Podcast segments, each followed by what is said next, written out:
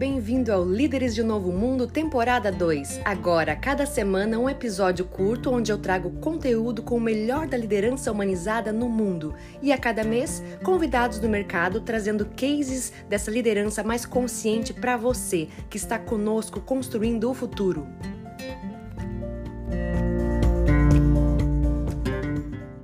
No episódio de hoje, vamos falar sobre liderança consciente. Liderar a partir de dentro, de dentro para fora, num estado de presença. Empresas como o Google, a Patagônia, o Whole Food Market desenvolveram uma capacidade ímpar de lidar com a complexidade, porque vão além da estratégia, além de gráficos e números para tomar suas decisões e agir no mercado com todos os seus stakeholders. Os líderes dessas empresas ousaram se conectar à fonte a partir de um estado de presença profundo que conecta com um campo de possibilidades infinito. O que, significa isso? Quando a gente entra no estado de presença mais profundo, a gente consegue transcender aquela visão restritiva que está calcada na escassez e a gente consegue acessar um plano de abundância onde a capacidade criativa é muito mais ampla. A liderança consciente é um dos quatro pilares do capitalismo consciente, movimento mundial movido por John Mackay, que é o cofundador do Whole Foods Market, e por Harsh Sisodia, que é um professor que vem da Índia e traz para o nosso universo corporativo toda a sabedoria ancestral e milenar. Vivemos em um tempo onde é necessário integrar razão emoção, integrar a ciência com as tradições espirituais, integrar a cultura do Ocidente e do Oriente, integrar os nossos aspectos poderosos do feminino e do masculino interno de cada um, para que a partir de uma estrutura mais integrativa e mais curada, a gente consiga associar a evolução do ser humano com um impacto positivo nos negócios, no mundo, no planeta e assim a gente galgar um nível de satisfação, de realização com a vida muito mais amplo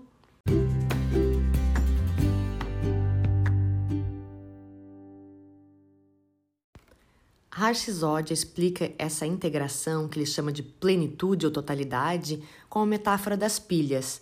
Imagine os polos positivos e negativos de uma pilha. Eles não servem para absolutamente nada se não estão juntos. Eles precisam estar conectados para que a energia possa fluir. Da mesma maneira, o estado de presença permite que o líder também acesse a flexibilidade, dando condições de, assim como uma árvore de bambu que se move de um lado ao outro sem quebrar, lidar com nossos contextos que vêm inúmeras tempestades ou crises ou desafios, que quando a gente tem uma rigidez estrutural muito grande, um vento forte pode abalar e quebrar. Então essa flexibilidade de hora se mover num polo é mais racional, mais quantitativo, mais numérico e ora se mover para um polo que traz essa liberdade de ação, de às vezes transcender algumas regras e processos para se adaptar com agilidade àquilo que o momento nos pede. Então, essa flexibilidade com sabedoria de saber quando a gente precisa sim estar calcado em processos que nos tragam precisão, que nos tragam agilidade, mas quando a gente precisa também ter essa Capacidade adaptativa para responder com agilidade ao mercado é fundamental e se o líder não cultiva esse estado de presença com uma sabedoria mais profunda, ele tem condição limitada de tomar decisão. O estado de presença, ele traz uma clareza muito grande no sentido de reconhecer os dados, as informações com uma lucidez que permite uma tomada de decisão muito mais assertiva. E o terceiro ponto que o estado de presença traz para o líder é a congruência, ou seja, o alinhamento entre a fala, o discurso e a prática.